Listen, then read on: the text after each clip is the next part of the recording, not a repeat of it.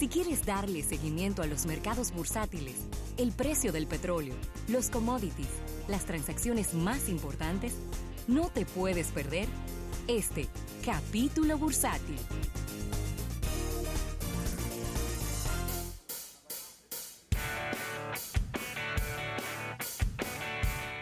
Bien, vamos a agradecer a nuestros amigos del Banco Popular, Banco Popular a tu lado siempre. Mira, Rafael, quiero comenzar por, por estos indicadores, porque han estado, han estado moviéndose para encima, para abajo, los principales eh, pues, índices bursátiles de los Estados Unidos, y los estoy actualizando para tenerlos justo, justo al minuto. Y es que el Dow Jones ha experimentado una baja de casi 100 puntos en el día de hoy. Y es que ha tenido acciones mixtas. Hay algunas empresas de tecnología que están teniendo un crecimiento, pero otros otras empresas Sí, relacionadas al mercado industrial No, y a la- y que a- están yendo hacia Y, abajo. ajá, y, la- y las empresas de mercado financiero. Chequea, chequea los bancos para que tú veas. Claro. Claro. Eh, pero que al final los bancos, si bien es cierto que son una industria aparte, tienen mucho que ver con lo que está ocurriendo en otros sectores. Sí, Porque si yo, que soy una empresa industrial, tengo que ir a la banca a llevar el dinero de mis ganancias y no tengo ganancias, entonces la banca se ve afectada. así es. Entonces el Dow Jones está bajando un 0.37% en este momento y baja a 26.498 puntos. Por otro lado, el Standard Poor's 500 y el Nasdaq están ligeramente positivos. El Standard Poor's 500 ya está en 2.930, 0.11% positivo. Y el Nasdaq sigue aumentando, ahora un 0.30%, 8.126 puntos. Así que hay esa relación mixta. Yo creo que también un poco lo que, eh, lo que está ocurriendo con Boeing, eh, que es una de las 30 empresas que componen el Dow Jones, también está afectando pues significativamente el desempeño de esta, de esta empresa y de este índice bursátil. Mira, hay una transacción importante, no necesariamente en su monto, sino en, la- en las compañías que están envueltas por la incidencia en la República Dominicana. Es Avon, que está vendiendo su unidad, una unidad de negocios en América del Norte a nada más y nada menos que a LG Household por 125 millones de dólares. Avon Products eh, dijo en el día de hoy que su subsidiaria Avon Holding y, su socia eh, Cerberus Invector han arribado a un acuerdo para vender a Avon North America la parte la parte de el grupo que tiene que ver con déjame ver están vendiendo estamos traduciendo aquí están vendiendo la parte de cuidado de cuidado eh, na- natural a los amigos de, de Avon interesante esta transacción. Eh, una parte se recibirá en efectivo, otra parte se recibirá en acciones. Y de acuerdo con el comunicado enviado a la Comisión de Valores, el órgano que regula el mercado de capitales en Estados Unidos, los valores se pagarán eh, de manera efectiva cuando se firme la transacción. Es una, es una transacción ya quizás anunciada porque Avon eh, viene presentando situaciones con relación a su empresa. Se ha hablado de que se, se va a dividir eh, la, la empresa, es decir, se va a fraccionar. Otra dice que ellos van a vender unidades de negocios. Y el presidente ejecutivo de LG Household and Hearth dijo que el modelo innovador de ventas de Avon North America construye conexiones profundas con los clientes y ellos están ansiosos en aprovechar el éxito de Avon en Norteamérica. Así que ahí está, dividida. bueno, Es, es prácticamente quizás el comienzo, Ravelo, de venta de partes de Avon que tú habías traído la información de que eh, han tenido situaciones ellos, ¿eh? Ellos no, va bien. Ellos no van bien. No va bien porque en algún momento los sistemas de venta multinivel, iban muy bien en los Estados Unidos, sin embargo creo que van llegando casi a su techo y ya los niveles de crecimiento que están experimentando no son tan agresivos como los que tenían como los que tenían antes.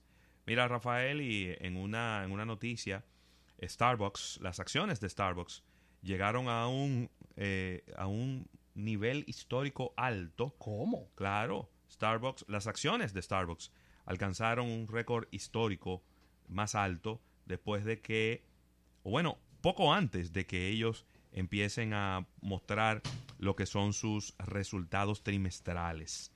Eh, hay una- un dato que todavía está por confirmarse porque todavía ellos no han presentado sus, sus los resultados y el reporte trimestral y es que ha, ha habido un posible, una posible ganancia de un tráfico en tráfico de personas de un 1% ¿Cómo? y esto obviamente pudiera hacer que las acciones de, de Starbucks crecieran un 4%, perdón, las ventas de Starbucks crecieran un 4% en los Estados Unidos, un poco por encima de las expectativas.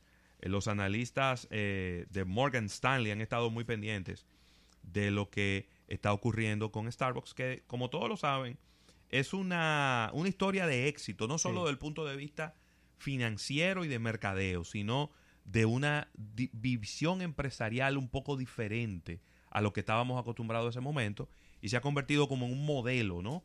A seguir en términos del manejo de los, de los empleados, de los, de los accionistas y de, y de los diferentes miembros del equipo eh, del amigo Howard Schultz, que prácticamente pasó de ser director de esta empresa a, a ser un filósofo y un especialista en temas de, de motivación y de Sí. y de, y De gerencia. y de dirección de gerencia y ahora se está hablando de que pudiera ir hasta como candidato presidencial. Eriden, antes de entrar contigo, sé que estás ansioso por hablar, pero debo de conectar la información que trae Ravelo porque eh, el Starbucks es el vendedor más importante del mundo en, en temas de, de café y sus insumos. Sí. Y esta noticia puede estar cambiando a mediado pra- a plazo los precios en Starbucks. ¿Por qué?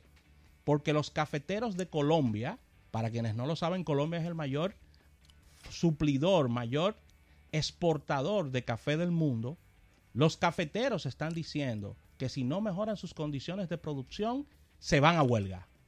Y una huelga puede dar de lleno en el precio del café a nivel, Aumenta. a puede nivel aumentar- mundial. O sea, ellos están anunciando, los cafeteros eh, de Colombia, liderados por su vocero, el señor Oscar Gutiérrez, quien es el presidente de los cafeteros en Colombia, que si las condiciones no mejoran, es decir, las ayudas del gobierno, la participación en asesoría, todo lo que conlleva este, este rubro, ellos estarían yendo a una huelga histórica en Colombia, que es el mayor productor del mundo de café. Ahí doy paso a ti con esta pequeña información y te dejo el lío a ti. Tú sabes qué porcentaje. Muy buenas tardes, damas y caballeros. La Sí, verdad sí. que eh, siempre es aperísimo venir para acá. Oye, llegaste con un café en la mano, casualmente.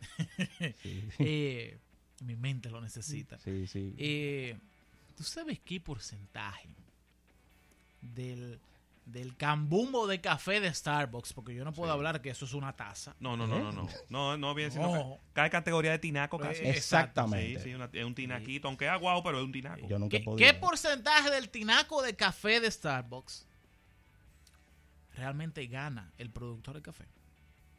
Ay, Dios mío. Ay, pero eso es muy... eh, me gusta, eso es inteligencia de negocio. Mes- menos de un 2%. Ay, Dios mío.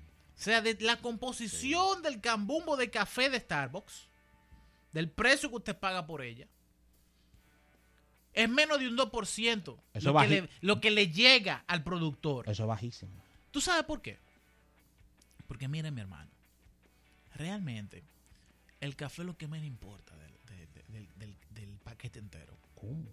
Es una experiencia. No es eso. Es que el tipo que lo transporta, la, el presupuesto dividido en costos de la campaña publicitaria, la cadena de abastecimiento de llevar y de la calidad de esa taza de café, en las máquinas para servirlo, el costo de operativo de la tienda, de la gente que tú tienes ahí, todo eso es mucho más importante y tiene mayor valor que el mismo café. Claro. Te voy a decir una cosa, que no se pongan a inventar los colombianos, porque si bien es cierto. Le compramos café a los asiáticos. Óyeme, se le compra café hasta Haití ¿Cómo?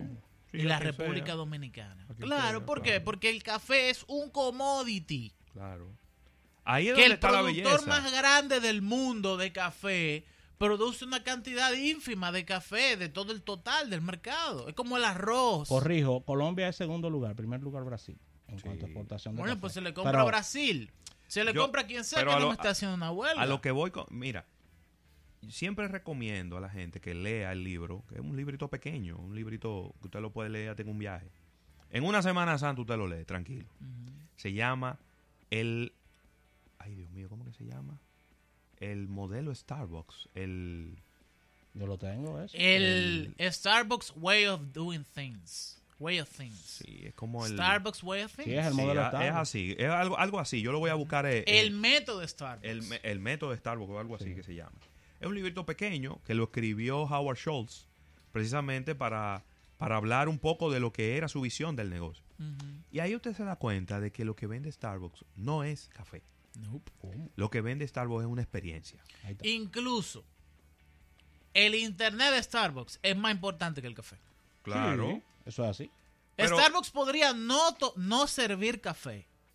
El desafío Starbucks, que se llama el libro. Eh, yo, yo he leído varios sobre Starbucks. Sí, Eh, claro. Starbucks Pero Way of este- este- y el modelo Starbucks. Este que se llama El Desafío fue que, el que yo leí específicamente. Y él habla de cómo él a los que trabajan en las tiendas de Starbucks, él los hace accionistas de la empresa. Que ganan por desempeño, independientemente de su salario. Que tienen unas cantidades diarias de café que pueden regalarlas. Sí. Es decir, Para que si- tú, es tan barato. si el tú café. llegas, pero, pero más allá de lo barato, No, no, tú no, llegas el- a el- una sí, tienda pero de el Starbucks. costo del café para ellos claro, es tan barato. Pero que tú llegas a un Starbucks, por ejemplo, tú eres un cliente fijo de Starbucks y tú llegaste a la tienda y se te quedó la cartera en tu casa y te diste cuenta en la cafetería. Pero tú vas todos los días a beber café ahí. Y ya el empleado de Starbucks lo sabe. Y probablemente ya él te tiene tu café. Si no está servido, está a punto de servírtelo. Porque ya él te conoce, claro. Es que eso es que es parte del entrenamiento que le dan. Entonces, cuando tú llegas, te dice, tranquilo, no te preocupes. El café de hoy va por la casa. Hay un fiado. Claro, no, por la casa, regalado. Porque ¿cómo voy yo a perder un cliente que viene 20 días al mes durante 12 meses antes de irse al trabajo por un café? Sí. Y ni hablar de si tú pediste un café para inventar y no te gustó. No hay problema. Sí, hay ¿Te empleados. quiere probar con otro café? Venga, vamos a servirle otro café y no hay problema.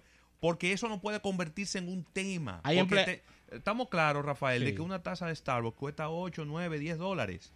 Cuando al frente, cruzando la esquina, a lo mejor hay un McDonald's y la misma taza de café, dirán los cafetólogos que no es la misma, yo digo que es la misma, te cuesta 1.99. Sí, hay, hay, hay empleados en República Dominicana que te arman un lío por una salsita que pediste de más. Luego que tú hiciste una orden de 3 mil pesos y que tú vas todos los días. Ay, y que tú vas todos los días a ese sitio y te conocen. Sí, pero, la tú le dices, culpa dame no- una, dame una salsita Pero la adicional. culpa no la tiene el empleado. La tiene el jefe, y la Claro, tiene el dueño, y la tiene le- el accionista. Claro, que le tiran un reporte. Tú vendiste siete ensaladas. Deben faltar siete salsas porque faltan ocho. Y se la cobran. Y ¿Dónde se la está? Entonces, cuando el tipo le duele en su bolsillo, él dice: No, espérate, Así, ¿no? este negocio no es mío. A mí me importa que no venga nadie. Ay, Dios mío. Pero la salsita, cuando yo vengan a contarla, la van a encontrar. Pues yo no vuelvo a pagar una salsita adicional. Exactamente. Entonces, ese tipo de cosas son las que han hecho Starbucks crecer en el mundo entero y convertirlas en una de las empresas más admiradas del mundo.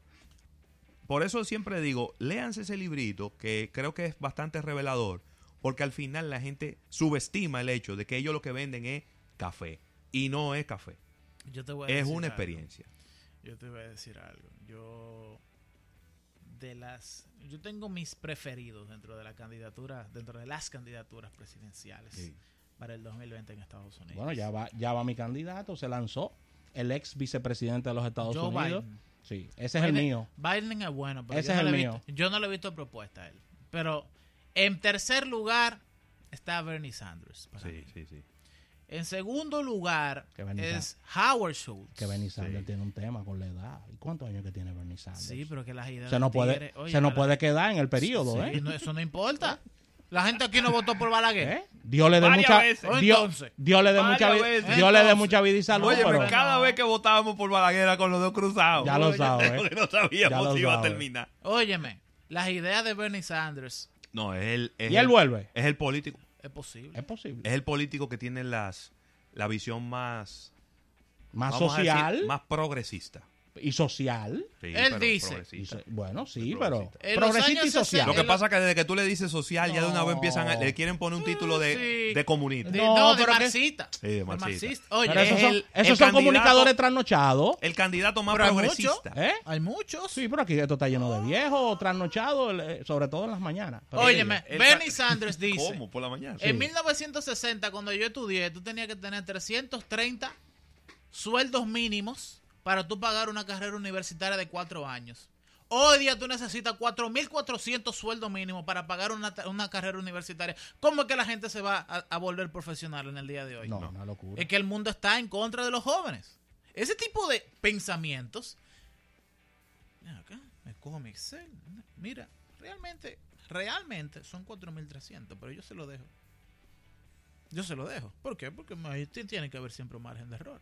Claro. Ese tipo de pensamiento cala en las Sí. redes sociales, que es una cosa increíble. No, y él tiene, él tiene una manera de pensar que es, que es una ruptura a lo que es el pensamiento. Disruptor completamente. a lo que es el pensamiento tradicional político. Mi segundo es Howard Schultz, porque es un tipo joven, un tipo enérgico y que sabe qué es lo que hay que hacer. Sí. Es cierto. Y de primero yo tengo a Andrew Young. Andrew Young es un, es un hijo de eh, japoneses, inmigrante, pero que se crió en Estados Unidos, que él tiene la perspectiva de, de la renta básica en Estados Unidos. Y la senadora, que va a agarrar las empresas de tecnología Olvídate y la va a descuartizar. Óyeme, No, ya. nadie, nadie, nadie que haya tenido que pasar por el proceso de una campaña electoral en Ella- Estados Unidos para ella- representante, ella no para aguanta- ella senador, no aguanta, ¿no? no tiene compromisos. Todo el mundo ahí está comprometido. Sí. Todo el mundo. Si usted llegó ahí como senador o como diputado, di que ya usted tiene compromiso de hace años, décadas atrás. Sí. Entonces Pero- se necesita alguien en Estados Unidos que no tenga compromiso. Ahí está. Y, y además yo entiendo que ella, el discurso de ella, independientemente de que ella tiene muchas propuestas, Sí. pero son propuestas como sueltas, como vacías, son como impactantes. Es como esta muchachita que es representante demócrata, Ah, la, la, la nueva. eh, que tiene muchachita. apellidos latinos. Sí, ella misma. Eh, Que eh, ella ¿sabe es, cuál es? Todo- ella, ella, ella toda la semana dice, se me parece a un diputado aquí que hay, toda la semana dice, deja, deja ver con qué que yo voy a sonar. ¿Con qué que yo voy a sonar? El problema Y ya agarró. Oye, oye, ¿quién agarró? Oye, que para ella agarrar a Joe Biden en su boca, tiene que comprar dos potes de literín y hacer una gálgara con los dos potes adentro de la buche. claro, pero ven acá, un tipo Sí, que tiene sí, sí. 36 años siendo senador y después vicepresidente durante 8 años. Para allá hablar de, de- Joe Biden, tiene que Joe Biden eh, no tiene nada que ofrecer porque es un individuo viejo y que, y que él no impidió que Donald Trump fuera presidente. Con un discurso bastante trasnochado, pero ella es de la categoría de los bucasonidos de allá, que hay muchos bucasonidos, y, y, y creo que ella está completamente desenfocada. Eso sí, la estrategia de darse a conocer ha sido exitosa Impresionante. Sí, en muy- tres meses. porque de Muy todos mediática, muy bien. los representantes que hay en los Estados Unidos, la gente nada más habla de ella. Y creo que eso la va a llevar definitivamente al Senado. Pero vamos a ver qué ocurre, porque se está poniendo bien interesante. Mira. Excelente. eh, Así que ahí está. realmente. Uno- muy, muy, diríamos que interesante es la palabra lo que, Claro. lo que está ocurriendo. No, eso no viene fácil, ¿no? lo, lo que está ocurriendo en la política en los Estados Unidos. La verdad que sí. Así que con esta información cerramos este capítulo bursátil dando las gracias al Banco Popular. Banco Popular a tu lado siempre. En breve